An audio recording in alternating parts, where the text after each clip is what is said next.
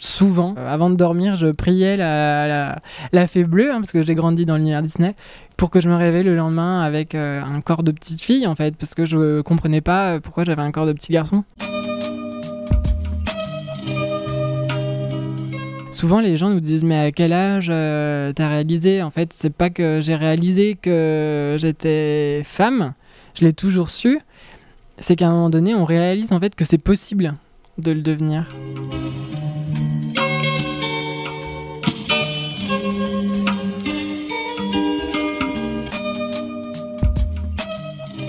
Bienvenue à tous sur Et surtout la santé, votre podcast lyonnais qui décortique des sujets de santé avec des spécialistes avec des sportifs professionnels et parfois avec des patients aux histoires extraordinaires. Aujourd'hui, on est avec Emma, qui est une de mes patientes, dont je trouve l'histoire particulièrement intéressante. Quand j'ai rencontré Emma pour la première fois au cabinet, elle s'appelait encore Maxence et m'avait alors expliqué qu'elle allait bientôt devenir une femme. Vous me connaissez, j'ai évidemment été curieux de comprendre le processus et je suis très content de pouvoir vous le partager aujourd'hui avec vous. Sans langue de bois, Emma m'a parlé des raisons qui l'ont poussée à devenir une femme, du traitement hormonal et chirurgical nécessaire à cette transformation, ainsi que de la relation avec son père et de son copain. Bien sûr, on a également abordé d'autres sujets que vous découvrirez au fur et à mesure de l'écoute. Petit changement de format par rapport à d'habitude, on a tourné l'épisode en deux parties, la deuxième partie étant après l'opération d'Emma, donc plusieurs mois après la première, et vous verrez, ça rend l'épisode encore plus complet. Et puis enfin, comme d'habitude, si l'épisode vous plaît, je vous laisse en parler à vos amis et je vous encourage à aider le projet et surtout la santé en allant mettre des étoiles sur l'iPhone de votre ami dans l'application podcast. Ça m'aide énormément comme je vous l'explique à chaque fois. Donc merci par avance à vous et puis en attendant, je vous souhaite une bonne écoute et on se retrouve tout de suite avec Emma.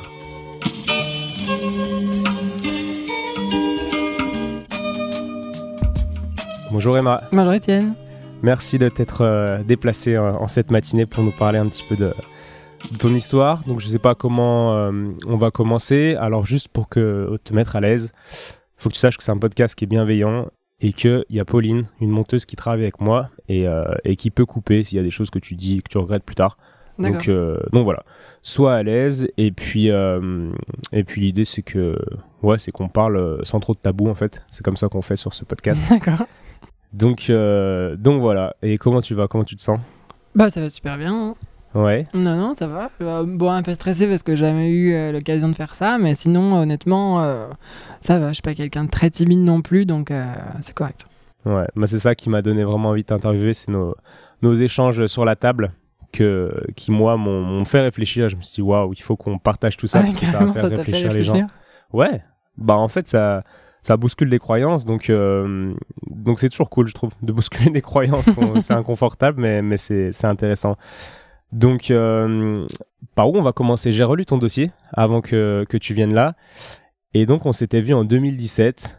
Et euh, c'était le tout début, ouais. C'était le tout début. Et j'avais noté que euh, tu m'avais dit que tu allais devenir une femme dans six mois. Tu t'appelais Maxence à ce moment-là? Ouais. C'est ça? Ouais, Maxence à l'époque, ouais. Et donc, je sais pas par où commencer, mais qu'est-ce qui. On va reprendre le début à partir de quand tu as dit je vais devenir une femme, je crois que as toujours, tu t'es toujours senti un petit peu femme. Ouais, en fait, c'est ça, en fait, c'est que. C'est très compliqué, en fait, parce qu'on a les schémas d'éducation sociaux qui font qu'on n'a pas forcément cette perception de, et la possibilité de se dire un jour euh, je suis dans le mauvais corps, mais ça peut changer. Donc, en fait. Euh, je sais depuis que je suis toute petite que je suis pas dans le bon corps mais euh, il a fallu le refouler pendant des années. Et euh, c'est en grandissant que j'ai appris que c'était possible en fait de euh, changer entre guillemets de corps pour qu'il corresponde avec l'esprit qu'on a en fait. Et, et, quels étaient un peu les, les signes, tu dis, depuis toute petite Comment, comment quels indices as-tu eu Ouais, et eh ben, en fait, c'est très bête, c'est dans les, dans les jeux, en fait. J'ai toujours représenté des figures féminines je me suis toujours attachée à des héroïnes et pas à des héros. Quand tous mes copains de classe étaient euh, des joueurs de foot ou alors des action man, des cowboys, tout ça, moi j'étais euh, Lara Croft ou alors euh, en général j'étais Lara Croft ou alors des jeux de combat parce que j'adorais genre tout ce qui est Tekken et tout. J'étais des héroïnes de ces jeux-là. Donc Nina Williams c'était ma préférée toujours des femmes un peu qui ont une figure très féminine, mais qui ont une attitude très masculine. Par exemple, ben, Tomb Raider, euh, elle va faire tout comme les hommes, alors que c'est la femme, euh, comment dire, exagérée, hein, des gros seins, une taille toute fine. Euh, Nina Williams, c'est pareil, hein, des, des- des gros seins, une taille toute fine, mais alors elle se bat comme un homme et elle détruit des hommes, quoi. Et c'est toujours ça qui. Je me suis toujours. euh, Comment dire je me suis-. Voilà, merci. Identifiée à ces héroïnes-là. Et en fait, en grandissant, euh, ça a fait que me poser des problèmes. Parce que j'avais pas euh, d'identification type d'un garçon classique. Et, euh, et je me souviens quand j'étais petite, ben, ça posait pas de problème à mon entourage. Après, ça posait des problèmes avec les personnes qui me connaissaient pas. Et, euh, du coup, des fois, le soir, souvent, même souvent, avant de dormir, je priais la, la, la fée bleue, hein, parce que j'ai grandi dans l'univers Disney, pour que je me réveille le lendemain avec euh, un corps de petite fille, en fait, parce que je comprenais pas euh, pourquoi j'avais un corps de petit garçon. Et en fait, c'est devenu là. Après, bah, quand on grandit, on s'aperçoit que c'est des façons dont on doit pas forcément penser. Donc on refoule, on refoule. À partir de quel âge euh, Honnêtement, je pense que j'ai commencé à refouler euh, très tôt. Euh, je pense vers. pff. Après, c'est compliqué parce que j'ai toujours eu mon père derrière moi qui me disait Ah, mais t'es pas une fille, va te rhabiller. Parce que, par exemple, mon pyjama préféré, c'était euh, un long t-shirt avec euh, une culotte, quoi, genre euh, une chemise de nuit. Et pour lui, comme j'étais un garçon, il fallait pas s'habiller comme ça. Donc, ça a été très tôt les conflits. Donc, j'ai appris très tôt à refouler tout ça. Et, et du coup, pour essayer de rebondir sur ta question, j'ai compris. J'ai compris très tôt. Et surtout, euh, à 18 ans, je pense que j'ai vraiment euh, compris que j'étais pas dans le bon corps. Je savais pas encore les démarches euh, qui étaient possibles. Donc j'ai encore refoulé. Et puis bah, du coup, bah, c'est sorti euh, à 25 ans. quoi. D'accord. Aujourd'hui, t'as quel âge? Aujourd'hui, j'ai 20, euh, quel âge j'ai 26 ans. 26. Ouais, bientôt Et- 27. Et, et donc, quand tu dis euh, que tu as dû le refouler, c'est-à-dire que tu, tu savais au fond de toi que, que, que tu étais une fille, quoi, Ouais. entre guillemets, et, mais, mais tu cachais ça à l'extérieur pour agir comme un garçon parce que c'est ce que ouais. l'extérieur attendait de toi. Pendant. euh, Alors, j'ai déjà essayé une transition quand j'avais ben, 18 ans, de mes 18 à 20 ans à peu près, où je me suis euh, extrêmement féminisée en me disant que, ben, que j'allais vivre comme ça et tout. Et puis, ben, le regard des gens fait que, au bout d'un moment, ça devient trop compliqué à gérer. Moi, j'avais commencé à me renseigner euh, sur les, les possibles démarches, en fait. Et à l'époque, euh, la prise en charge était un peu plus compliquée, parce qu'aujourd'hui, j'ai une prise en charge par euh, la sécurité sociale qui m'aide justement dans mon parcours à régler tout ce qui est hormonothérapie et les, les personnes que je vais consulter. Et à l'époque, j'avais estimé qu'il me fallait à peu près 50 000 euros d'emprunt pour pouvoir faire ma transition. Et à 18 ans, euh, entrer dans la vie avec une somme pareille d'emprunt, je trouvais que c'était pas possible. Du coup, là, j'ai vraiment refoulé. Là, j'avais vraiment, quand je dis vraiment refoulé, c'est que je me suis mis dans, dans l'optique de devenir euh, l'homme que tout le monde voulait que je sois, en fait. Donc, euh, à muscler à fond, euh, à prétendre être quelqu'un que j'étais pas, tous les jours se déguiser. euh, Se déguiser, donc s'habiller en homme, en fait, Ouais. pour toi.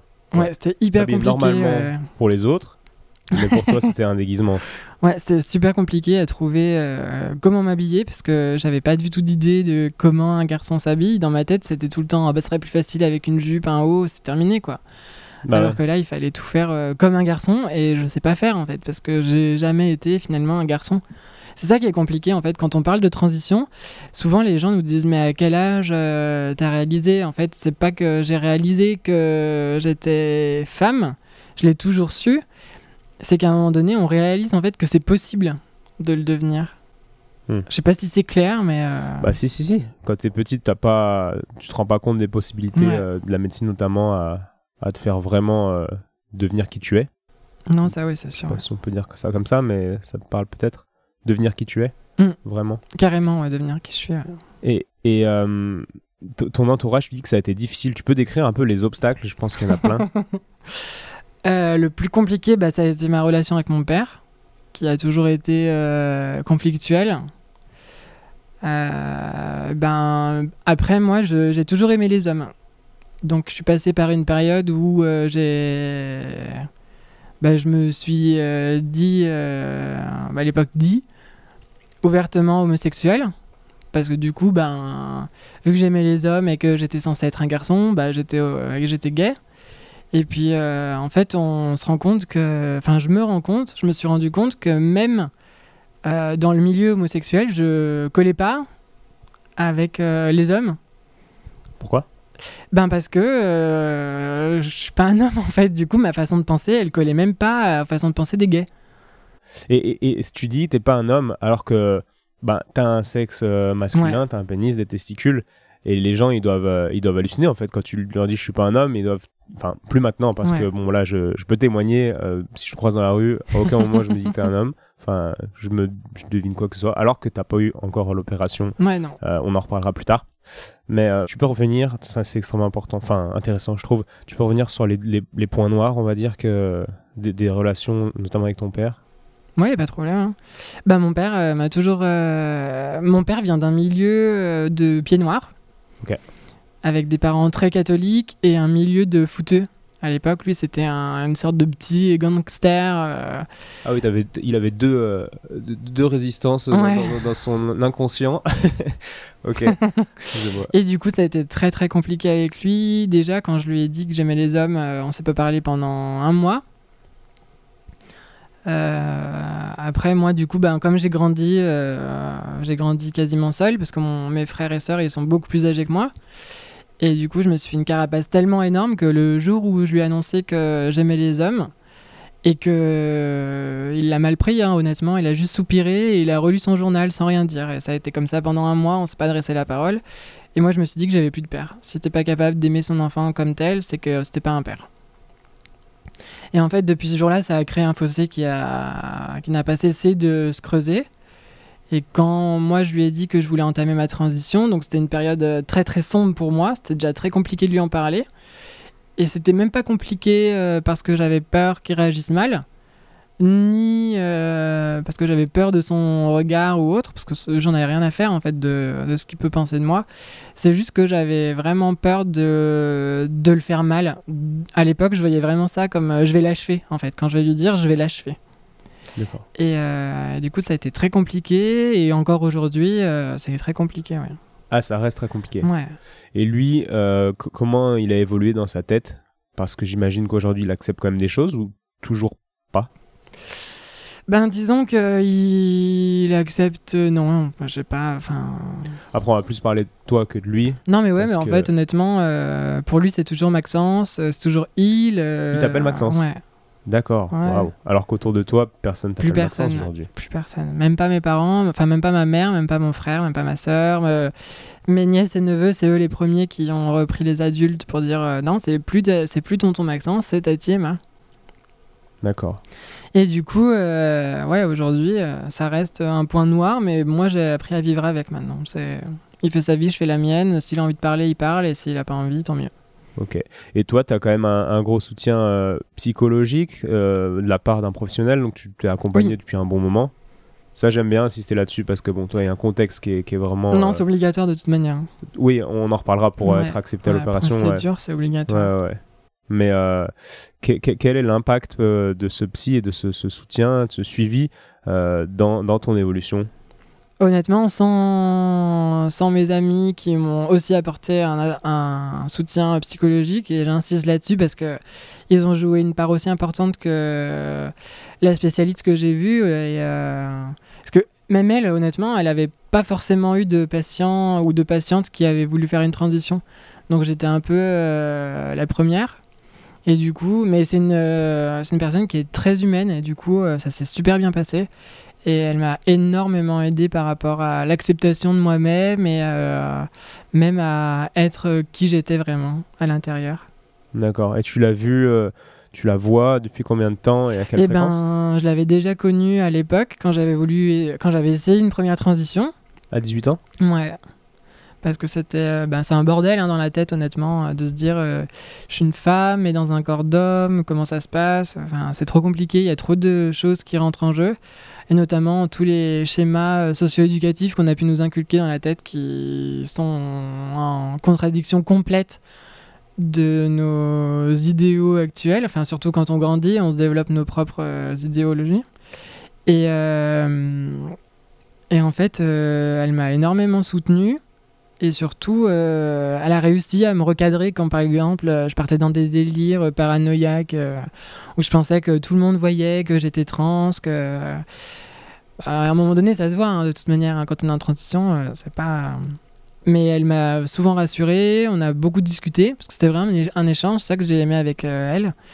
Et aujourd'hui, il faudrait que je retourne la voir, ça fait quelques mois que je l'ai pas vue, mais euh, le besoin, il est moins, il est moins là. J'ai moins besoin de la voir plus fréquemment, hein. je la voyais euh, quasiment toutes les deux semaines au début quand même, hein, c'est pas rien. hein.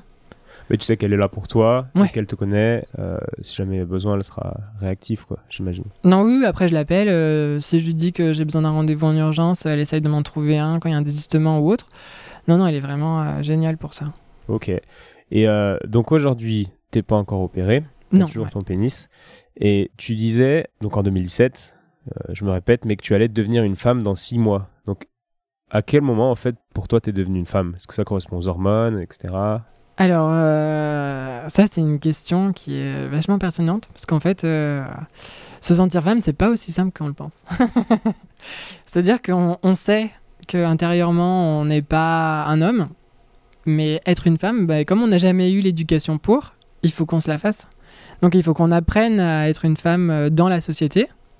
Parce que être une femme euh, hors société, ben, c'est compliqué. Et, euh, et en fait, je pense que j'ai vraiment, euh, je me suis vraiment sentie femme. C'était l'été dernier, donc après quasiment six mois d'hormones. J'ai commencé les hormones en décembre euh, 2017 et en été 2018, j'ai vraiment, j'ai vraiment ressenti que mon corps il avait changé, que ça avait eu aussi un impact dans ma façon de penser.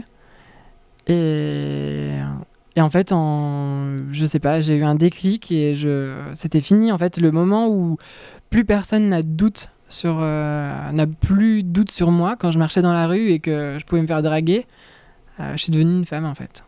Il y avait plus de, il y avait plus de doute ni pour moi ni pour eux. Donc euh, aussi le problème d'une transition, c'est aussi que c'est un, c'est une transition pour nous, aussi pour nos proches, mais euh, on vit vachement notre transition par rapport au regard des autres. C'est euh, comme quand on est, on est enfant, en fait, on se recrée une identité et du coup on a besoin de l'approbation, de l'approbation, pardon, de l'approbation, pardon, L'approbation, ouais. Ouais. ouais. de- des autres personnes en fait.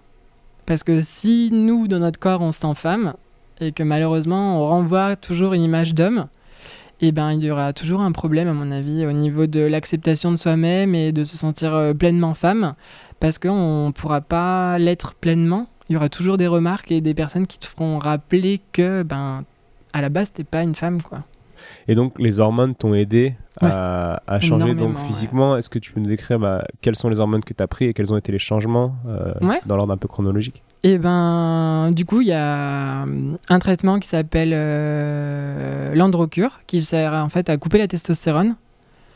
Et ensuite, j'ai un traitement pour apporter euh, de l'ostrogène. Donc, euh, ma, mon endocrinologue, donc c'est la médecin spécialisée des hormones, qui m'a prescrit mes hormones. Elle souhaitait pas que ce soit ni en injection, ça se fait beaucoup aux États-Unis, les injections d'ostrogène, et ni, ni de, de cachet, ça se fait aussi. Elle voulait pas qu'il y ait un incident sur mon foie, du coup j'ai un traitement par voie cutanée. C'est un gel en fait euh, qu'on donne aux personnes qui sont ménopausées par exemple. D'accord. Donc, Et tu te l'appliques sur voilà, la peau Je euh, m'applique sur un la peau et mon ou- corps absorbe les oestrogènes, donc les hormones féminins. Et en, du coup, euh, en partenariat en- avec euh, mon cachet pour couper testostérone, bah, mon corps euh, change. Donc au début, ça a été très compliqué. C'est vraiment brutal en fait, parce que du coup, c'est 25 ans de, de testostérone, et puis on coupe. On apporte un nouveau, euh, une nouvelle hormone, et du coup, le corps, il faut qu'il fabrique d'autres choses, qu'il répartisse la graisse. Et euh, on m'avait prévenu au début que ça pouvait faire déprimer en fait. Les problèmes de l'ostrogène, c'est que ça fait énormément déprimer. Et, euh, et moi, dans ma chance, ou je sais pas, tout ce que j'ai eu, c'est de la colère. En fait, ça a ressorti toute la colère que j'avais accumulée pendant ces années. Et pendant six mois, j'ai euh, été exécrable avec tout le monde. C'était euh, le comment dire, c'était vraiment euh, pour faire dans le cliché euh, quand les femmes ont leurs règles, quoi. Vraiment l'idée de ce qu'une femme énervée pendant ses règles peut être. Bah, j'étais comme ça pendant six mois en fait, irritable avec n'importe quoi, mais des colères noires à briser des, des objets par terre hein, quand je quand je m'énervais. Et puis au bout de six mois, c'est passé. D'accord, donc tu valides l'excuse des femmes qui expliquent leur euh, changement d'humeur par leurs hormones Honnêtement, les hormones, ça joue énormément. Après, euh, moi, c'est des, hormones de substitut. Alors, je pourrais pas euh, parler pour les femmes qui sont euh, biologiques.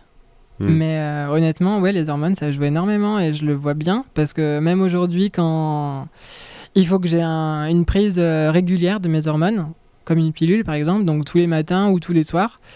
Et si j'ai des changements dans, mon, dans ma vie quotidienne qui m'empêchent de prendre mes hormones à heure régulière, eh ben, je vais le voir que dans mon comportement, il va y avoir des impacts parce que les hormones, ils sont pas réglés correctement en fait. Ma, mon taux d'hormones, je pense que j'ai une absorption plus rapide le matin parce que ben, je le prends le matin, mon corps est habitué à le prendre le matin. Et si en- d'une semaine ou l'autre, je vais prendre deux jours d'affilée en plein midi, bah déjà je vais avoir euh, des bouffées de chaleur, après je vais être irritable, je vais être fatigué, je vais pleurer, enfin ça va jouer, ouais. Hmm. C'est intéressant parce que ça me fait penser aux hormones qu'on consomme euh, dans la. Je dévie un peu, hein, mais dans la vie.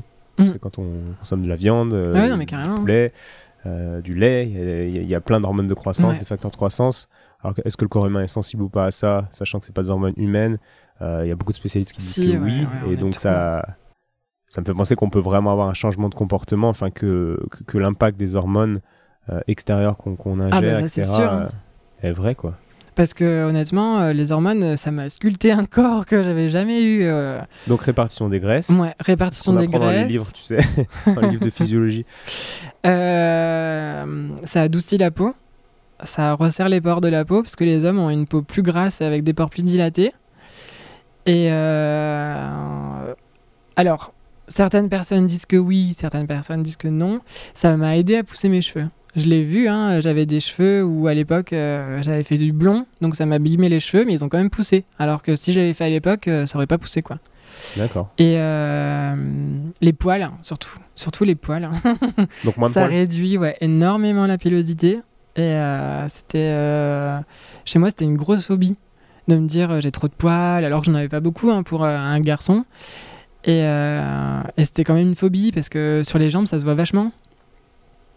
Et aujourd'hui, grâce à l'épilation et euh, aux hormones, j'ai quasiment plus de poils. Et, et même au niveau de la barbe, en fait, comment tu fais Ouais, non, alors sur la barbe, en fait, euh, c'est le laser. Ah, ok. Ouais, on Ah, a... parce que là, c'est Ouais, nickel, ouais, non, le j'ai chez fait- nickel, je témoigne, il y a même un spot lumineux qui éclaire et. On voit rien. Non, le- la, la barbe, en fait, euh, c'est fait au laser. Ouais. Parce que la pilosité est trop importante. Alors, mon, mon endocrinologue m'a dit que, à force d'épiler, ça pouvait partir aussi. Mais du coup, en général, nous, on veut vraiment un résultat euh, immédiat. Ouais. On n'a pas envie que ça traîne en Et longueur. puis nickel, quoi. ouais. Et donc le laser, tu fais ça en institut ou c'est chez toi? La lumière pulsée, c'est différent? Alors, c'est complètement différent. Ouais. C'est en institut, le laser, parce que Mhm. du coup, c'est vraiment. euh, bah, c'est super fort, en fait. La, la puissance, elle est très forte. Et donc, euh, c'est en. Moi, j'ai fait ça en cabinet dermatologique. Donc là, c'était vraiment un cabinet spécialisé pour tout ce qui est épilation, euh, traitement de la peau, euh, botox et autres. C'est pas vraiment un dermato euh, en, comment dire en institut. Et ça s'est fait sur quasiment un an pour avoir un résultat là. Et puis là, il faut que je fasse des retouches encore, mais il faut que j'attende d'avoir un peu plus d'argent parce que c'est pas vraiment remboursé. Alors, en fait, on nous dit que c'est remboursé parce que c'est pris dans notre, euh, c'est pris dans notre ADL, euh, ALD, pardon. Mhm. Et, euh, et en fait, euh, la Sécu rembourse que 30 ou 40 euros sur une séance de 160 à 180 euros. D'accord. Ouais, donc c'est pas énorme. Ouais. Est-ce que tu dis que c'est pris dans ton ALD, donc ALD affection longue durée? Oui, voilà. Ouais. Et euh, j'ai noté aussi que, que, que- Alors, je te lis la citation. Donc, dans la classification internationale des maladies, le diagnostic est connu sous le terme de transsexualisme. Donc, c'est quand même classé. En fait, je me suis dit, c'est classé dans les maladies. Tu sais, enfin, oui, tu sais forcément. Alors, normalement, c'est sorti des maladies mentales, mais ça fait toujours partie des troubles. euh, des troubles mentaux qui font que. Mais c'est plus une maladie mentale. Avant, c'était vraiment considéré comme de la schizophrénie Ouais. ou de la bipolarité, alors qu'aujourd'hui, c'est un trouble mental qui nécessite des actes chirurgicaux. Et c'est pour ça que c'est pris en charge. Et, qu'est-ce que t'en penses, toi? Bon, t'es évidemment contente que ce soit pris, pris en charge, mais hormis cet aspect-là, qu'est-ce que tu penses que ce soit classé dans les, dans les troubles et que c'était classé dans le maladie Non, honnêtement, euh, c'est vraiment un trouble identitaire profond. Et je pense que le, le sortir encore de. Bah déjà, ça va, ça va faire que ben, ce sera justifié de ne plus avoir d'aide, alors que c'est quelque chose qui coûtait beaucoup, beaucoup d'argent. Donc moi, je suis contente qu'on ait pu m'aider. Après, euh, oui, c'est pas une maladie mentale euh, comme la schizophrénie ou autre, parce que ça peut pas avoir d'incident, euh, ben, comme la schizophrénie peut avoir d'incident sur la vie quotidienne. Et mais le fait que ce soit toujours un trouble mental, ouais, c'est un trouble mental. Honnêtement, on voit bien hein, qu'on n'est pas entre guillemets normaux, parce que les gens comprennent pas forcément tout de suite. Et puis nous aussi, on met du temps à comprendre. Hein. C'est pas, pas facile du tout à comprendre comment euh, on peut avoir un corps euh, aussi différent que notre esprit et comment on arrive euh, à relier en fait. Hum, hum, hum. Et donc là, donc tu vas te faire opérer dans combien de temps? Deux mois? Trois. Trois, mois. Parce que c'est fin novembre. Fin novembre, ok. Donc on attendra pour faire la deuxième partie de ce podcast. Mais avant ça, tu dis qu'il y a un processus de sélection qui permet aux personnes, comment on peut dire, assez solides psychologiquement, d'aller au bout du processus et de se faire opérer C'est ça? Ouais, en fait, euh, pour se faire opérer, il faut que. Donc aujourd'hui, il existe des protocoles euh, type ouvert et des protocoles type fermé. Donc protocole ouvert, c'est une personne qui va chercher tous les noms de chirurgiens, psychologues, psychiatres qu'elle veut, elle. Et du coup, elle va faire son circuit elle-même, donc en ouvert. Et ensuite, il y a un protocole fermé où là, on intègre une équipe de spécialistes et ils ont déjà euh, tout à disposition, donc endocrinologue, euh, psychiatre, euh, chirurgien et autres. Et en fait, moi, quand j'ai commencé ma transition, comme je ne savais pas du tout par où commencer, parce qu'en fait, on tombe devant un mur d'informations qui est tellement fourni, si je peux dire, et il y a tellement de noms, de personnes, de, commentaires, de gens qui disent euh, Ah, bah, cette personne-là, euh, elle, elle exerce plus, mais elle était très bien. Et ensuite, il y en a d'autres qui disent Bah, celle-là, elle prend des patients en trans, mais elle les traite comme de la merde. Euh. Et du coup, c'était vraiment flippant. Déjà, c'est ce qui m'avait fait. c'est ce qui m'avait fait renoncer quand j'avais 18 ans. Ce, trop d'informations et en même temps, du coup, il n'y en a pas du tout. Et là, euh, cette année, ce que j'ai eu la chance, enfin cette année, quand j'ai commencé ma transition, j'ai eu la chance d'avoir un super bon euh, médecin traitant qui est très impliqué dans la communauté euh, LGBT parce que lui-même est homo. Et il connaissait déjà plein de noms, plein de noms. Donc il m'a mis en contact avec mon endocrinologue. Et en fait, il m'a fait rentrer dans le Grétis. Donc c'est un circuit fermé de Lyon, qui est quand même un des plus importants de France. Et du coup, j'ai pu suivre le protocole de A à Z et du coup euh, répondre aux demandes de la sécurité sociale pour qu'à la fin, en fait, je sois prise en charge pour mon opération. Si ça répond à ta question. Ouais, ouais, non, ça répond bien à, la question. Donc, ouais, tu as eu la chance de rencontrer ce médecin qui. Ouais, ce médecin, il m'a énormément aidé. Et puis après, euh, après par contre, c'est euh, débrouillez-vous. Hein. Ouais, Même quand on rentre dans le protocole, il faut qu'on contacte toutes les personnes. Il faut hmm. voir deux psychiatres, il faut avoir deux évaluations psychiatriques, il faut avoir deux endocrinologues. Euh, qu'est-ce que j'ai fait d'autre euh, Une psychologue. Normalement, il y a une psychologue officielle qui nous fait des tests euh, psychologiques. Mais moi, comme j'avais déjà ma psychologue, j'ai pu jouer avec en fait et faire une, une, attestation à ma psychologue pour leur dire que oui, on traitait de ça. Et du coup, ça m'a beaucoup aidé parce que sinon, il aurait fallu que ce soit. Enfin, sinon, ça aurait été beaucoup plus long. Parce que c'est deux ans de prise en charge avant de pouvoir commencer les hormones. Et ensuite, bah, si je restais dans le protocole de Lyon, c'était 4 ans d'attente pour la chirurgie. Ouais, donc tu as eu ton, ton médecin qui t'a donné des noms, mais tu as dû être quand même vachement euh, proactive, on va dire, dans, mm. dans, la démarche. Quoi. Ouais, non, non, j'étais euh, j'étais à fond dedans. quoi. Ouais, et là, donc il y avait beaucoup d'attentes avec le docteur Morel euh, Journel. Morel Journel, oui, qui est un, du coup un neurologue spécialisé dans la réattribution sexuelle. Et, et lui, c'est 6 mois d'attente pour avoir un rendez-vous. Donc du coup, quand on commence euh, le traitement hormonal, ben même ça a été quasiment un an, je pense. Parce que j'ai commencé en janvier, et puis lui, j'ai dû le voir en septembre.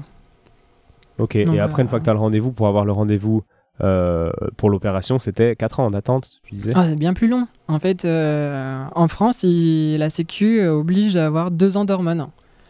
Donc pendant deux ans, on a un suivi avec le chirurgien pour voir si on est toujours motivé à faire l'opération, parce que des personnes qui arrivent à trouver leur équilibre euh, sans se faire opérer. Et, euh, et donc du coup, pendant deux ans, à- tous les six mois, on le voit. Ensuite, euh, notre dossier, il passe en commission.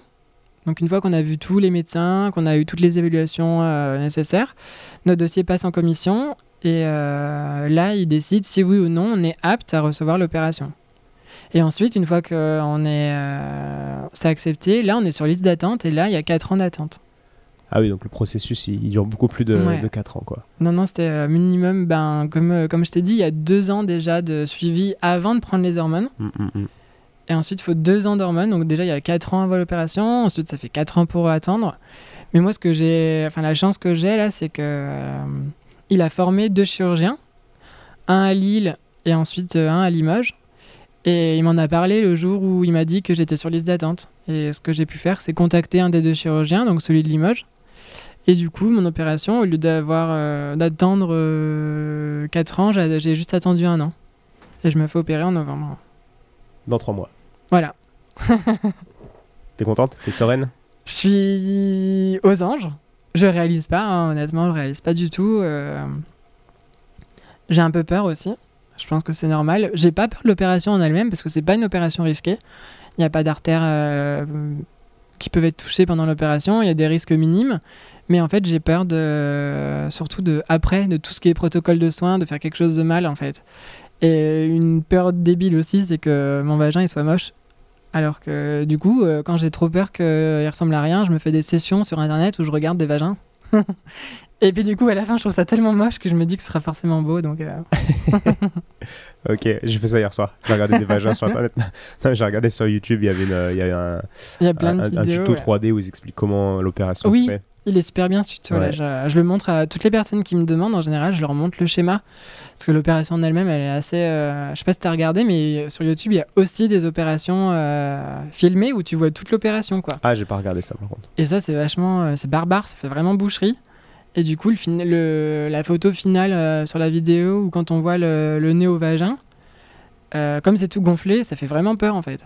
Alors qu'après, ils montrent pas les images. euh, Après, il dégonfle ouais, et puis voilà. il devient Ça devient joli. d'allure Mais, normale. euh, mais sinon, ouais, le, le schéma, c'est ce que je montre aux personnes qui se demandent comment on fait l'opération. Et quand je leur explique euh, avec mes mots, si les personnes n'a- n'arrivent pas à comprendre, là, je leur montre l'opération en, en schéma. Et là, ils comprennent tout de suite. Ouais. D'accord.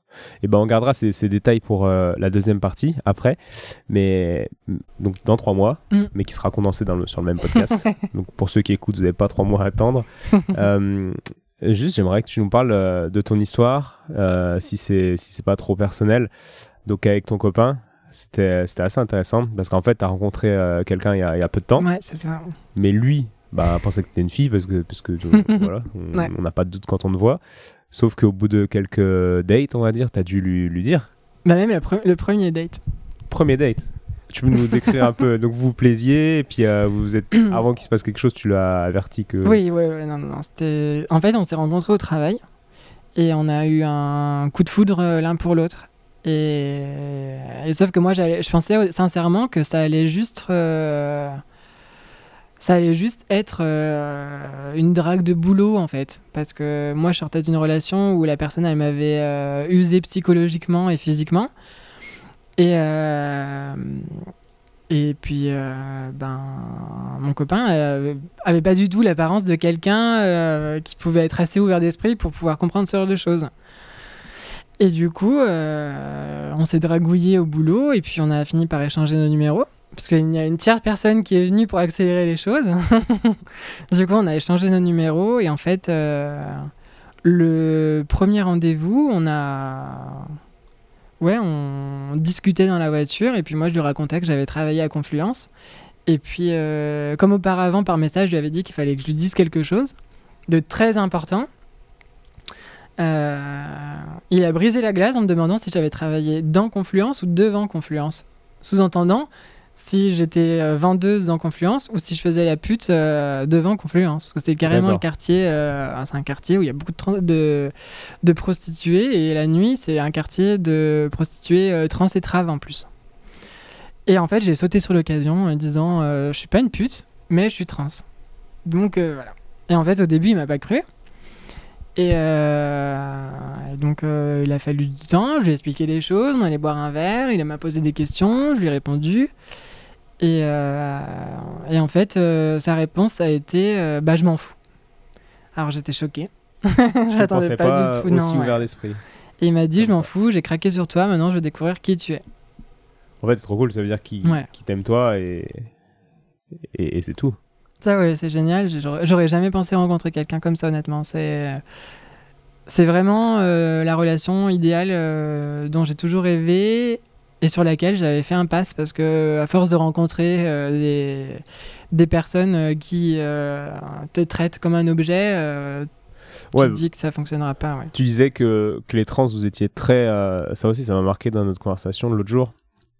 Vous étiez très désiré sexuellement Ouais. par. euh, Ouais, ouais, par- partout, tu euh, m'as, tu m'as parlé, bah, je suis désolé, on va, on, on- on va le dire, il y a beaucoup de musulmans, etc., des communautés un peu où, où t'es, t'es, comment dire, euh, restreint au niveau de tes envies par, euh, par l'impact de ta religion, et, et tu disais qu'il y a des communautés comme ça qui, qui étaient très, très excitées par, euh, les trans. ben, bah du coup j'ai essayé les sites de rencontres hein, pour, bah aussi pour accepter mon corps. Ça m'a beaucoup aidé à le regard des hommes, qu'on se fasse euh, désirer comme une femme. Ça joue énormément aussi dans l'acceptation de soi-même. Mais euh, plus que être désiré comme une femme, en fait, euh, avec du recul, je me suis rendu compte qu'on était plus désiré comme un objet sexuel. C'est presque pour eux, pour les gens, on est limite une actrice porno. hein, ça revient au même. hein. Les gens, ils veulent du sale, euh, ils te considèrent euh, comme un objet sexuel. Tout ce qu'ils veulent, c'est toucher ton pénis et tes seins en même temps. euh, c'est, ça qui les excite. hein, donc, euh, D'accord. Tu disais que ta psy expliquait ça par le fait que ça, ça, ça- ça connectait avec des, des, des, des choses inconscientes. euh, oui, de, l'enfance, en ou- fait, c'était lié euh, à l'image de la mère, parce que l'enfant, euh, pendant un bon nombre d'années, pense que sa mère, c'est le sexe fort. Et pour les enfants, le sexe fort, c'est le pénis. Et du coup, ils s'imaginent que la mère, elle a et des seins et des- un pénis. Du coup, c'est l'image la plus puissante. Et puis en grandissant, ils s'aperçoivent que ben, la- leur mère, elle n'a pas de, de zizi. Et du coup, euh, elle perd euh, dans leur estime. Et en fait, euh, chez certaines personnes, eh ben, ce fantasme-là du sexe fort avec les seins et le pénis, il reste. Et ça donne ben, des personnes que j'ai pu rencontrer, en fait. Qui vraiment, plus que voir la personne, voient le fantasme. Ok, je vois. Et tu m'avais dit qu'il y avait certaines communautés, c'était vachement intéressant. Oui, moi, Plus t'étais euh, restreint dans. dans- moi dans- je trouvais que c'était ça, ouais. Et, et c'était qui les. les personnes honnêtement, sur les sites de rencontres, euh, beaucoup, beaucoup de maghrébins, beaucoup de noirs. Aussi euh, quelques blancs, mais euh, ouais, j'ai eu beaucoup, beaucoup. Les, les plus, les plus insistants et les plus pénibles, ouais, c'était les maghrébins et, et les blacks, ouais, parce que eux, ils étaient vraiment euh, trop cash. Trop, trop, euh, trop de porno, quoi. Limite, euh, c'était, ils décrivaient un porno de tout ce qu'ils avaient envie de te faire, ça donne pas envie, quoi. D'accord, d'accord. Donc là, euh, juste pour préciser, on n'est pas en train de, de catégoriser, c'est juste des ah non, faits. oui, quoi, non, et c'est puis, juste des faits. hein. Et puis voilà. Bon, J'ai eu des blancs qui m'ont raconté des choses dans ce podcast, on... Bah, on... on catégorise pas quoi. Non. Et justement, celui-là il est particulièrement euh, cool pour s'ouvrir l'esprit, je trouve. Et, euh, et ok. Et euh, donc pour en revenir à ton copain qui a, qui a accepté, donc là, vous êtes en couple depuis trois mois. Ouais, depuis trois mois, ouais, ça mois, se passe super bien. Et puis euh, ouais, au niveau de vos relations sexuelles, je sais pas si on peut en parler. Oui, bah non, non, mais ça se passe super bien, honnêtement. Ouais. Bah, ça se passe comme dans une relation hétérosexuelle, hein, Ouais, euh, sauf, sauf, que, tu as un pénis et ton orifice n'est pas, Voilà, pas celui que tu, vas avoir. Comme une, une sodomie avec euh, une femme euh, classique. Mhm. Et en fait, euh, moi, je cache mon pénis en le tenant avec ma main parce que j'ai pas envie de le voir et j'ai pas envie qu'il le voit. Et lui n'a pas envie de le voir non plus. Donc euh, tout le monde est content. Et puis, euh, non, ça se passe super bien. Waouh. Il n'y a pas de. Il y a pas de problème. Après, ben, du coup, euh, on fait pas beaucoup de missionnaires hein, pour parler de façon crue, Hmm. parce que ben, c'est plus compliqué pour le cacher.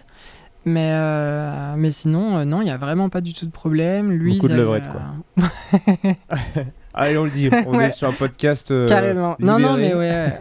ouais, ouais, non, ça Ok. fonctionne bien. Des fois, j'aimerais bien qu'on se voit un peu plus, mais ça sera pour après, ouais.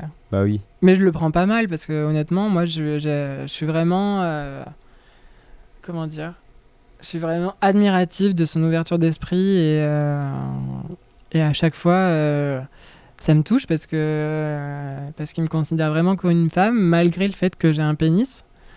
Et ça, ça joue énormément pour moi. Hum, hum, hum.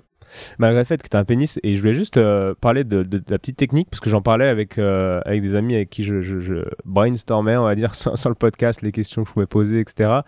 Et, euh, et c'est vrai que ça les faisait halluciner. Bon, moi maintenant tu m'en as parlé, puis, je me sens- puis ça me fait plus trop halluciner, mais vous avez des techniques, parce que l'autre fois, bah, tu étais en sous-vêtements, comme n'importe quel patient dans, dans ma salle Mm. D'ostéo, et euh, donc, euh, donc, donc on aurait vraiment dit une femme, parce que parce qu'en fait, il y a des techniques où tu te scotches euh, les organes gé- génitaux pour, que- ouais, pour les alors moi, aplatir. je les scotche pas, mais la technique, en fait, s'appelle tucker. Donc ça vient de l'anglais to tuck. Et en fait, c'est du milieu drag queen, en fait, où euh, les drag queens, euh, ben, on... les testicules ont une poche. Quand il fait froid, elles remontent. Elles remontent dans le bas-ventre. Il y a une poche qui est faite pour, ça fait pas mal. Et en fait, il suffit de remonter les testicules dans cette poche et tirer le pénis en arrière euh, jusqu'à ce qu'il soit tendu. Et ensuite, euh, certaines personnes vont mettre du scotch pour plus de maintien, elles se sentent plus, plus sécures. Et, euh, et en fait, avec un sous-vêtement très serré, ça revient au même et on n'est pas obligé de mettre du scotch parce que si on met du scotch, euh, on peut pas faire pipi. Et le problème, c'est que j'ai une petite vessie, du coup, cette technique-là, elle est pas possible pour moi parce que je pourrais pas me tenir euh, une, toute une journée. Donc, je mets euh, un à deux sous-vêtements par jour. Ça dépend euh, si ce que je vais porter en fait. Par exemple, si je vais porter une robe moulante, là, je vais prendre un sous-vêtement très serré et par-dessus, je vais quand même rajouter un bas de collant que j'ai coupé et que je remonte jusqu'à ma taille pour que ce soit tendu en fait, pour qu'il n'y ait rien qui dépasse. Et là, je peux bouger toute la journée sans que ça se voit. Ouais. Ok. Ouais, intéressant. Je pense que là, comme les gens qui écoutent comme moi, je suis en train d'imaginer le truc. Et ouais, ouais, je, je comprends. Non, ouais, bien. Après, le désavantage de cette technique, c'est que ben. On peut pas mettre. Quand on met de la crème sur le corps, euh, il faut pas du tout en mettre sur euh, la partie du pénis. Parce qu'après, sinon, il devient gras et ça glisse entre, ben, entre les fesses, hein, honnêtement. euh, ça glisse, du coup, ça retombe, ça fait une bosse. Et du coup, du coup la peau, elle est sèche. Et moi, ça m'est déjà arrivé que ma peau, elle craque. Et je me retrouvais avec euh, la peau de, du dessus de mon pénis euh, complètement en sang. Mais il faut quand même s'habiller, donc ça fait des journées où ça fait super mal en fait. D'accord. Ok, ok. Bah, merci pour tous ces détails. Je trouve ça intéressant de voir les dessous de, de tout ça et, et surtout euh, challengeant pour notre esprit de retourner les, les, les- les petites croyances euh, qu'on a tous en nous. Ok, donc bah, je te propose qu'on qu'on arrête là. Pour les auditeurs, on se retrouve dans quelques secondes. Pour nous, on se retrouve dans trois mois. Ouais. Non, même plus. L'opération dans trois mois, donc euh, Ouais, il faudra laisser un mois un et mois, quelques. Euh, Donc, bon, euh, bah, janvier. début, début, de- début 2020, quoi. Ouais, janvier, ouais. Ok, et ben rendez-vous en janvier, et puis tu nous parleras bah, de ton opération, comment ça s'est passé, comment tu te sens, Carrément. et euh, bah, ce sera cool. Carrément, bah à janvier alors. Ouais, bah à très vite Emma, salut. À très vite.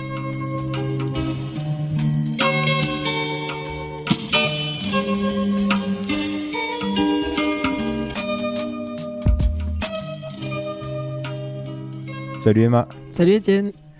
Alors, ça y est, on se revoit enfin, Enfin, ouais. après trois mois, c'est ça? Enfin, nous plus, mais là, t'as été opéré il y a environ trois mois. Ouais, c'est ça. Trois mois.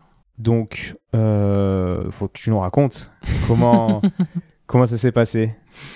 Bah, euh, ça s'est super bien passé. Euh, j'ai pas, j'ai pas eu de saignement pendant l'opération. J'ai eu des saignements après. Du coup, ça m'a fait des œdèmes. Ça a déformé quelques tissus. Aujourd'hui, on se rend compte des dégâts que ça a pu euh, avoir, enfin, pu faire. Mais euh, sinon, rien de, rien de grave. Ça s'est super bien passé. Moi, je suis resté quoi? Je suis resté euh, une semaine et demie à l'hôpital quand même. Où on nous apprend à faire nos soins, comment manipuler ben, notre nouvel organe en fait. Et, et après, au bout d'une semaine et demie, moi je marchais déjà tous les jours. Dès le lendemain de l'opération, je me suis levé, je pouvais pas supporter de rester couché. Et euh, pour eux, c'était déjà un signe que ça allait bien. Et, euh, et du coup, à force de marcher, marcher, marcher, ils m'ont renvoyé chez moi. Ok. Et comment ça s'est passé avant l'opération? T'as pas eu de doute entre le moment où on a fait la première partie et le moment où tu t'es fait opérer? Ouais, non, je suis allée tellement euh, sereinement. euh, même, euh, je m'en souviens, le jour de l'opération, ils étaient, ils étaient surpris parce que j'avais un grand smile jusqu'aux oreilles et, j'étais gentille avec tous les tous les gens du blog. Je disais ah, bonjour, comment ça va? Parce que tout le monde demande comment ça va en fait, si on est stressé et tout. Et moi, j'étais là non, je suis pas stressée. Vous, ça va? Ils étaient hyper surpris que je sois autant aussi contente et sans aucune inquiétude en fait. Ouais, en même temps, tu avais attendu longtemps. Entre le moment où tu t'es décidé et le moment où tu es passé sur la table, on va dire, comme on dit, Mm. il y a eu combien de temps? Et ben, moi, ça s'est fait quand même super rapidement parce que le, le, pro- le protocole en France, c'est quand même euh, entre euh, 5 et 7 ans. Et moi, j'ai eu des chances où tout s'est fait, euh, en, tout, en tout, ça s'est fait en deux ans. Ah ouais Parce qu'ils ont du coup ouvert un nouveau pôle euh, pour euh, faire des opérations. Et moi, je suis arrivé pile poil au moment où ils l'ouvraient. Du coup, j'ai pu bénéficier des premières places. Ouais, on en avait parlé ça, je crois, Mhm. dans, la, dans la première partie. Et ensuite, comment, comment tu t'es senti après l'opération, émotionnellement? Comment s'est passé les jours, les semaines euh, après? Ben, j'ai pas réalisé tout de suite en fait. Parce que, ben, il y a la sonde urinaire. euh, après, on a quand même un. Comment dire On a un conformateur dans le vagin pour pas que ça s'effondre. Et du coup, euh, j'avais toujours l'impression d'avoir une sorte de pénis parce que je sentais une- un poids en bas. Et puis, je pouvais pas voir parce que j'avais des pansements et des pansements cousus en plus euh, à ma chair. Et je pense que c'est quand ils ont tout enlevé que là, j'ai réalisé que, ouais, ça y est, c'était c'était fait quoi. D'accord. Et là, c'était un gros moment. Je suis passé d'un soir où je supportais plus la sonde urinaire, où j'ai pleuré toute la nuit à appeler toutes les infirmières pour qu'ils me donnent tous les cachets possibles imaginables. Où au lendemain, j'étais tellement heureuse de rien avoir et d'avoir un vagin que j'aurais demandé des cachets pour dormir parce que j'étais trop excitée, j'arrivais pas à dormir. Ça, c'était combien de temps après l'opération ce soir Euh, une semaine, ouais. Ok. Et le conformateur, tu l'as gardé combien de, combien de jours Une semaine. Une semaine, ouais. du coup. Une semaine et peut-être euh, une semaine et deux jours. euh, ils me l'ont non, ouais, je pense une semaine puisqu'ils ont ils me l'ont ils l'ont enlevé juste quelques jours avant que je sorte. D'accord. C'était pour que ça cicatrise à l'intérieur C'est ça en fait pour que les chairs elles commencent à pour que la greffe de peau en fait elle, elle soit prise à l'intérieur et que ça garde la forme. Et est-ce que tu pourrais nous expliquer, je sais pas si tu l'as déjà fait, et j'imagine que c'est un exercice compliqué, mais nous expliquer rapidement comment euh, techniquement ça se passe en fait pour transformer un pénis en un vagin Ouais, ben en fait euh, ils jettent rien à part les testicules et, euh, et quelques quelques morceaux en fait du corps caverneux, ce qui fait l'érection. Et en fait euh, alors la technique qu'ils utilisent aujourd'hui, elle, a beaucoup euh, changé par rapport à ce que moi j'avais appris. Et euh, en fait, ils vont, pour schématiser, ils vont retourner le pénis en gardant une partie du gland pour faire le clitoris. Et du coup, en fait, ils ferment la partie supérieure du pénis où il y avait gland, ils le ferment. Et après, ils retournent et ils réutilisent toutes les autres peaux pour créer euh, les petites lèvres, les grandes lèvres, euh, l'intérieur du, du vagin. Et ils font même un capuchon euh, clitoridien. Donc, c'est hyper réaliste. Un peu comme une chaussette. Si on prend le pénis et qu'on l'imagine en forme de chaussette, on la retourne dans l'autre sens. Ouais, carrément. Et ouais. Du coup, la taille de ton pénis conditionne un peu la taille de C'est ton- ça. la profondeur de ton vagin. C'est ça. Après, ils trichent un peu avec. euh, si le pénis n'est pas assez grand, ils vont utiliser des greffes de peau. Mhm. Et euh, ils utilisent aussi une partie de la peau du scrotum pour euh, faire un peu plus de profondeur vaginale. D'accord. Ouais, mais tu, ouais, tu connais bien les, les techniques du coup. Et comment ça se passe là au niveau fonctionnel? Donc, ben, tu fais pipi euh, normalement, ça c'est Ouais. facile, j'imagine, c'est la première chose qui revient. Et après, euh, quand est-ce que tu te mets à avoir des rapports sexuels? Comment ça se passe? Alors, euh, en fait, pour pas que le vagin s'effondre, il faut qu'on fasse des dilatations. Le- les deux premiers mois, c'est quatre fois par jour. On a différents en fait diamètres qu'on doit insérer avec différents temps.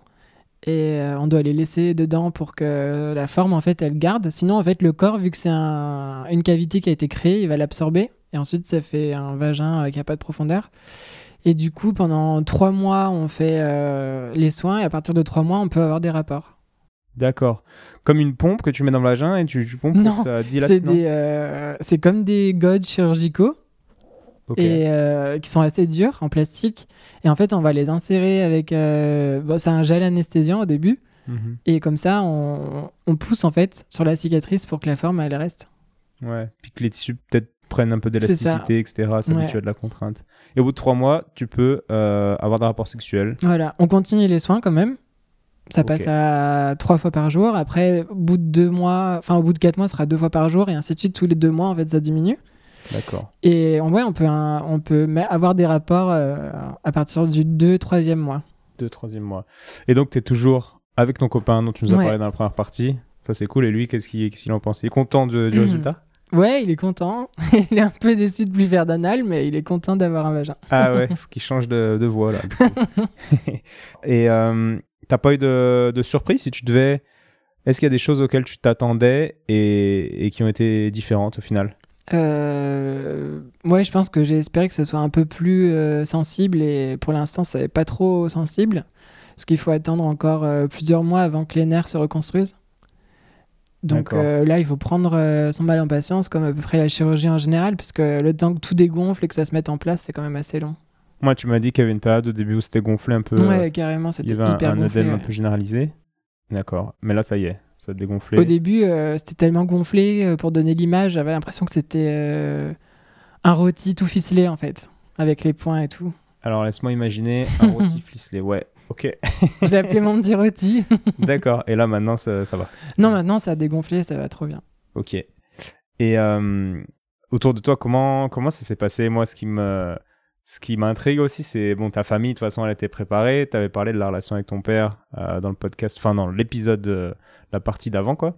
Et là, aujourd'hui, il te considère vraiment comme une fille où il n'y a Ouais. rien qu'à changer. Ça a eu le déclic juste avant l'opération. Un jour, il- à table, il a regardé ma famille et il a dit euh, Vous avez oublié de lui dire quelque chose à Emma Donc, déjà, le fait qu'il m'appelle Emma, Mhm. c'était beaucoup.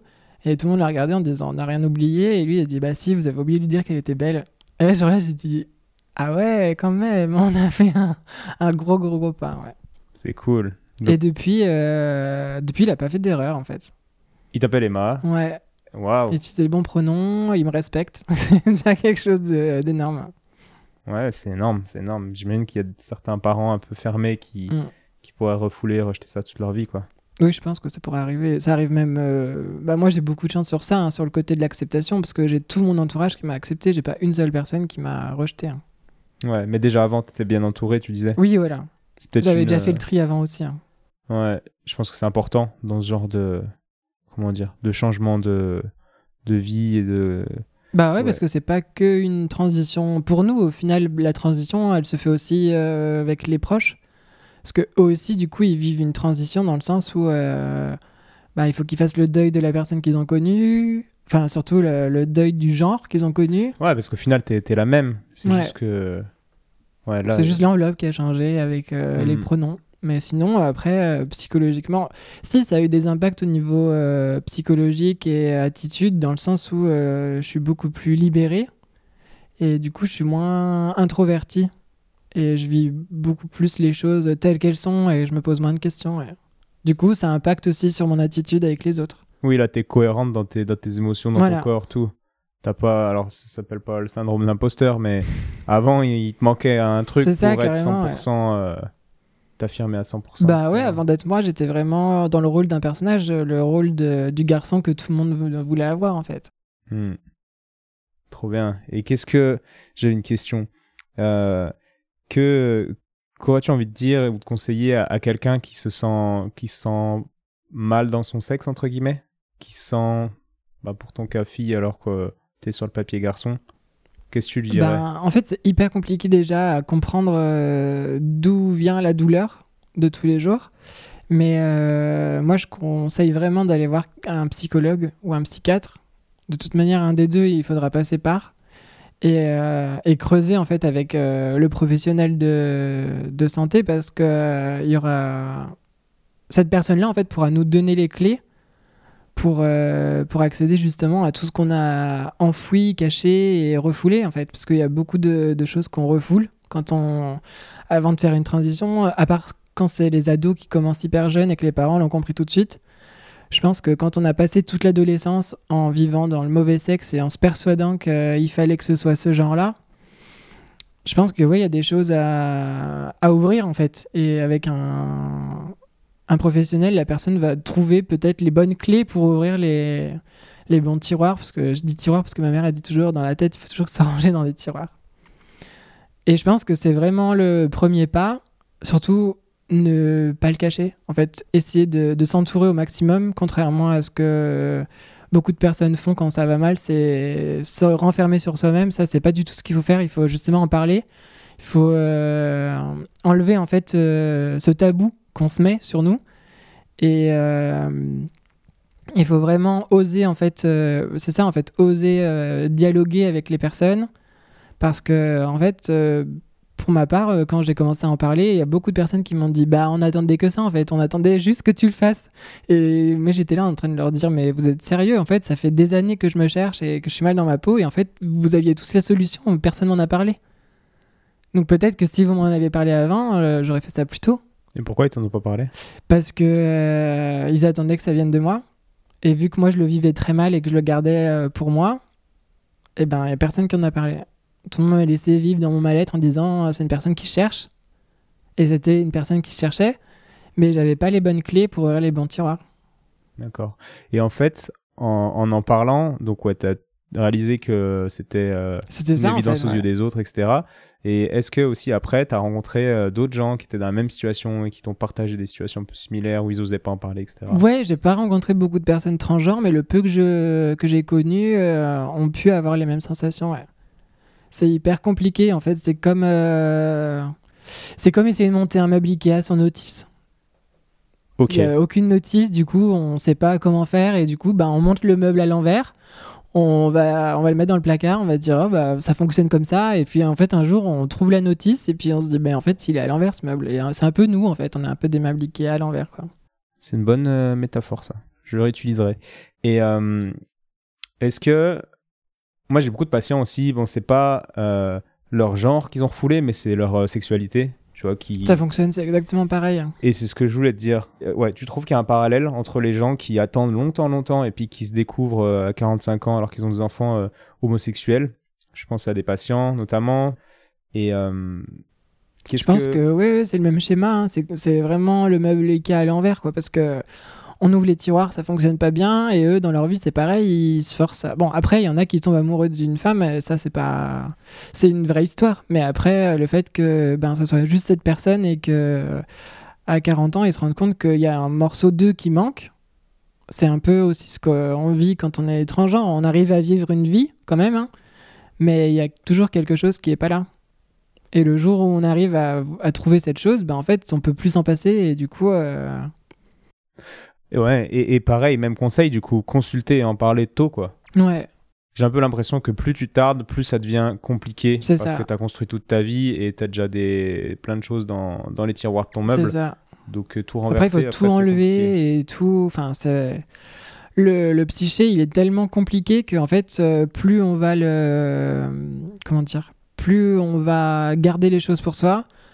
Et plus ça va s'empêtrer, ça va créer des nœuds. Et après, pour défaire tous les nœuds et arriver au nœud central, ben, va falloir défaire tout ce qu'il y a en périphérie pour attaquer le, le problème principal. Et moi, je le vois dans ma vie, dans ma vie de tous les jours, tous les problèmes que j'avais. Avec ma psy, on les a démontés un par un. Et en fait, ils étaient tous reliés à ça, à mon problème d'identité. Ouais. Moi, j'ai aussi une métaphore. Dis-moi si ça te parle. Tu vois le jeu Jen- Jenga? Le truc où tu mets des bâtons Oui, et t'en enlèves. c'est ça. Et, euh, et ouais, j'ai un peu ça. Genre, t'enlèves les bâtons de la base, ça peut potentiellement fragiliser et faire ça. écrouler tout le reste. C'est exactement pas. ça. Ouais, c'est pas facile. Mais vaut attendre que la pyramide soit pas très haute pour enlever le bâton de la base et Exactement, ouais. le travail. Et euh, aujourd'hui, toi, euh, quels sont. euh, Là, t'es toujours en arrêt ou t'as repris un boulot? Comment ça se passe? Non, du coup, là, je suis plus en arrêt. Donc là, je me suis remis au chômage pour essayer de trouver une formation. Et mais sinon, ouais, je peux reprendre le travail, là, c'est bon. Ça y est Mm. Formation de quoi, du coup, tu vas faire? Et ben, je vais mettre de côté l'herboristerie parce que c'est toujours euh, trop fermé en France. Et puis, je pense que je vais me lancer dans la coiffure. Ok. Donc, formation euh, CAP. euh, Ouais, on va, je vais essayer puisque de manière, je pense, j'arrive à un âge où j'en ai marre de plus savoir quoi faire et que la coiffure, ça m'a toujours plu et au moins je trouverai un travail où que j'aille. Et je pense que c'est ce qui me manque. Ouais, c'est clair. En coiffure, Mm. j'ai des, des patientes qui ont des salons qui me disent qu'elles trouvent pas. D'ailleurs, là, de, au bout de la rue, j'ai euh, des petites annonces. à Lyon, euh, avenue Jean Jaurès, on cherche une coiffeuse. C'est ma coiffeuse qui, qui cherche désespérément. Donc, je pense qu'il y a Ouais, du voilà, boulot. ça. Ok. Bon, bah, super. Emma, est-ce que toi, tu aurais des questions à, à me poser euh, qui pourraient être utiles à moi qui suis ostéopathe euh, Voilà. Et ben ouais, en fait, quelle a été ta réaction en fait? Qu'est-ce que tu as pensé quand je t'ai annoncé que j'allais passer de Maxence à Emma? Et que ça allait se faire euh, en peu de temps et au final, euh, ben t'as vu Maxence quand il te l'a dit et puis la fois d'après, t'as vu Emma. Ouais, ça c'est pour ceux qui écoutent, c'est de l'impro, ces questions. Alors, qu'est-ce que je me suis dit? Premièrement, euh, j'ai trouvé ça cool. Ça m'a fait. Je me suis dit, waouh, c'est quelqu'un qui ose. Parce qu'inconsciemment, moi, j'ai un peu cette croyance qui est que beaucoup de gens ont envie de faire des choses. Donc là, c'est peut-être quelque chose d'un peu extrême sur l'échelle des choses à faire, quoi. Mais j'ai cette croyance que beaucoup de gens n'ont pas la vie qu'ils aimeraient vraiment avoir. Mais n'ont pas, par exemple, le boulot qu'ils aimeraient avoir, n'ont pas la copine qu'ils aimeraient avoir n'importe quoi. Et je me suis dit, waouh, quelqu'un qui, déjà, qui va au bout du truc. Donc ça, ça m'a, ça m'a fait plaisir, entre guillemets. J'aime voir les gens qui se lancent dans des choses comme ça. Mais tu m'aurais dit, bah, demain, je pars faire un tour du monde. J'aurais eu peut-être un peu le même, euh, la même sensation de waouh, c'est cool. donc, euh, donc ouais, content, content de, de voir un patient qui, qui assume de, de tels changements. Et puis, euh, moi, d'un point de vue, comment dire, bah, tu sais, je suis curieux, donc euh, je pense que je t'ai posé pas mal de questions. Je sais pas si tu te rappelles. Et euh, je me suis dit, cool, euh, ça va être une consulte intéressante, quoi. Après, d'un point, point de vue ostéo, c'était normal, puisque je crois que tu venais parce que tu avais mal au dos, il me semble. Ouais, exactement. Mais, mais j'aime bien discuter avec les patients quand ils ont des trucs qui m'intéressent, notamment. Et, et, je me suis dit, ouais, ça va être une séance intéressante. Parce que j'ai pas trop de, de tabou. Moi, je parle vraiment de, de tout. Comme je disais en soirée, si je croise une personne transgenre, je, serais content de. J'aime parler aux gens différents de moi. Je trouve que ça, on apprend toujours. ça ouvre. Donc voilà, je me suis dit que c'était cool. Et euh, est-ce que toi qui manipules les corps, parfois euh, tu ressens des choses liées euh, à ça en fait, pas forcément à une personne qui se sent mal dans son genre ou une personne qui est qui est pas en accord avec. surtout ouais ça en fait, une personne qui est pas en accord avec elle-même. Est-ce que tu arrives à le sentir quand tu manipules qu'il y a un blocage lié euh, à quelque chose comme ça Et est-ce que tu aurais envie d'en parler et que tu pas justement? Souvent, j'ai envie de parler de choses et c'est pas que j'ose pas parce que, mais c'est que thérapeutiquement, ça serait pas stratégique. Je, tends des perches sur mon patient, parfois ils les prennent, parfois ils les prennent pas et avant je forçais un peu plus, j'aurais pu être un peu plus bourrin si on s'était vu il y a, je sais pas, 7-8 ans. Mais euh, maintenant je force plus en tout cas, je pense ne plus forcer. Et euh, donc, je tends des perches. Et oui, quand je vois des choses comme ça, et que le corps me dit des choses, et que le patient, j'ai les oreilles un peu euh, aiguisées, donc il y a des mots qui viennent de mes oreilles, et paf, et après, je vérifie avec le corps. Et puis, ce qui est cool, c'est quand le patient parle de quelque chose, nous, on a les mains sur son corps, et, ça, c'est parfait pour faire des diagnostics. Donc, il suffit de poser la bonne question, tendre la perche, et tu vois comment le corps réagit. Et moi, ma grande stratégie, entre guillemets, c'est de, tendre des perches, voir si le patient les prend et quand il les prend, comment ça réagit dans, son corps. Et après, en lui disant, ben, tu vois, là, ça réagit comme ça, on est sur ça, qui représente ça, tu parles de ça, ça provoque ça. Donc c'est très imagé. Oui, ça, montre. Hein. Mais euh, le patient, il hallucine. Donc après, il s'ouvre et il voit que je le comprends un peu euh, via ce que son corps dit. Et donc, il y a plus ça. Ça ouvre déjà une fenêtre pour lui pour parler. Et puis, ça crée quelque chose de. Comment dire de, très intéressant pour lui. Donc oui, je sens des blocages, je sens des, des sortes de vibrations, des sortes de, tentatives de mouvement de certaines zones qui ne bougent pas quand les patients abordent certains sujets, ce qui m'amène à, à, déduire derrière, à attendre des perches et, à avancer euh, assez rapidement. quoi. Tu vois ce que je veux dire? Oui, je vois carrément.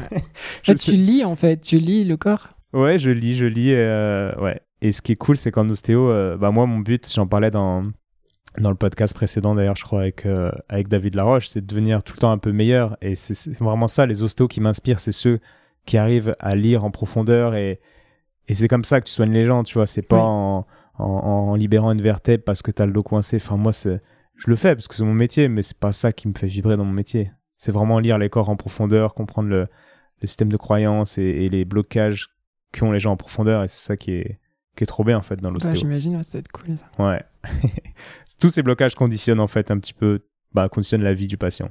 Et il y a vraiment, j'ai rencontré des ostéos qui, qui changeaient la vie des gens, quoi. Mais pas, encore une fois, en leur débloquant le cou parce qu'ils pouvaient pas aller au travail, quoi. Mais qui, qui changeaient des choses vraiment profondes. Et, ouais. et ça peut être un peu euh, prétentieux de dire que les ostéos changent la vie. C'est pas chaque patient comme ça, évidemment. Mais euh, via le corps, on a ce, ce, ce cette, euh, j'allais dire ce pouvoir, c'est peut-être fort comme mot, mais non, mais je pense que c'est ça. Vous avez le pouvoir de lire et du coup de débloquer des choses que eux-mêmes n'osent pas. Ouais, ouais, ouais. Et ça, moi, c'est ce qui me motive le plus en tant qu'ostéo, c'est comment euh, toucher le bon bouton euh, sans appuyer comme un bourrin et que ça déclenche une grande réaction.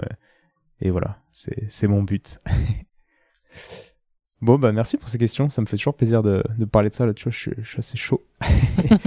Et euh, est-ce que tu aurais un message à donner euh, bah, aux gens qui écoutent? Ouais, carrément. En fait, euh, par rapport à tout ce qui est euh, différence, parce qu'au final, ça reste une différence qui aussi euh, induit tout le mal-être qu'il peut avoir après, c'est juste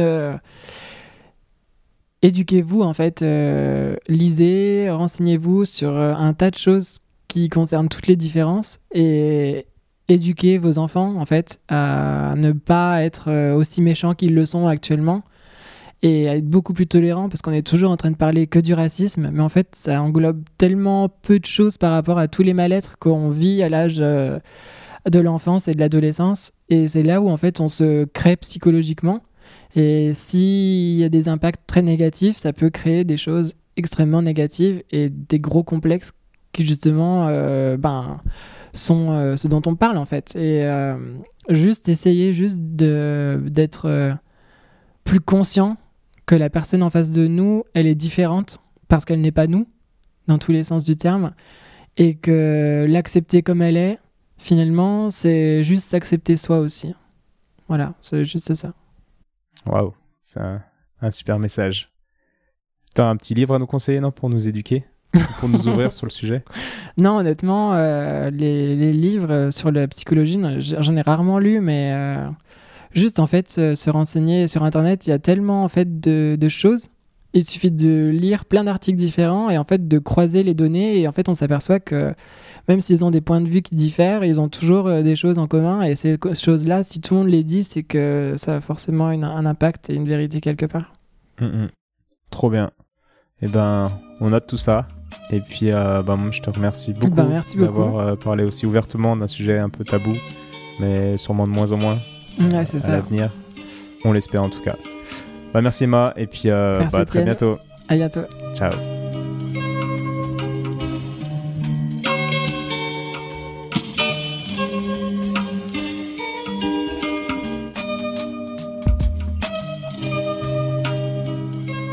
Bravo, tu as écouté cet épisode de Et surtout la santé jusqu'au bout.